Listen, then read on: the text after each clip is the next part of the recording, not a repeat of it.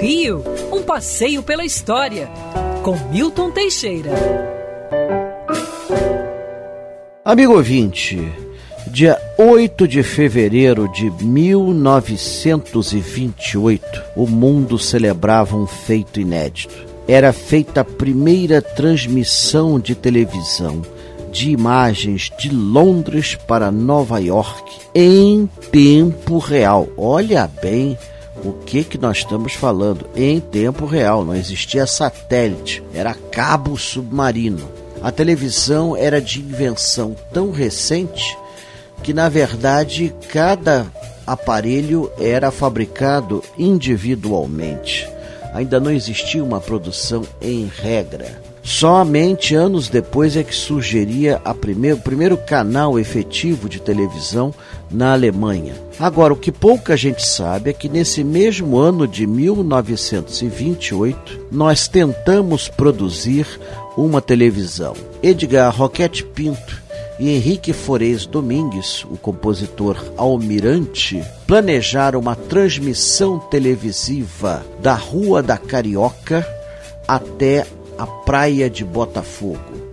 O almirante ficou na Praia de Botafogo com um aparelho receptor e Roquete Pinto tentou fazer uma transmissão, mas devido à precariedade do material, todo ele importado e ainda não testado, ninguém conseguiu receber imagem alguma mesmo assim, deu uma trabalheira danada estender um fio desde a Rua da Carioca até o bairro de Botafogo.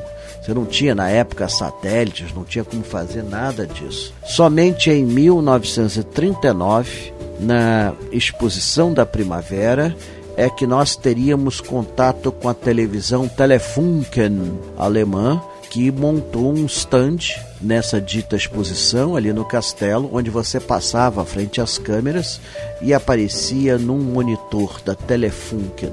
A Telefunken fez a primeira transmissão internacional pela Europa de uma Olimpíada, a Olimpíada de Berlim, em 1936.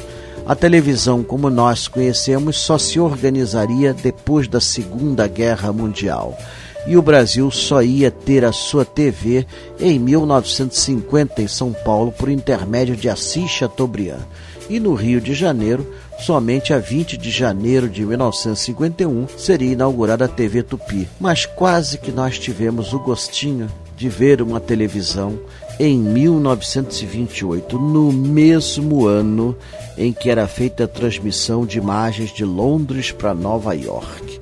Olha só, né? sempre o Brasil é tão atrasado assim. Às vezes nós acompanhamos o que acontece. Além do que, Edgar Roquete Pinto e Henrique Forez Domingos eram gênios, cada um na sua área, mas eram geniais.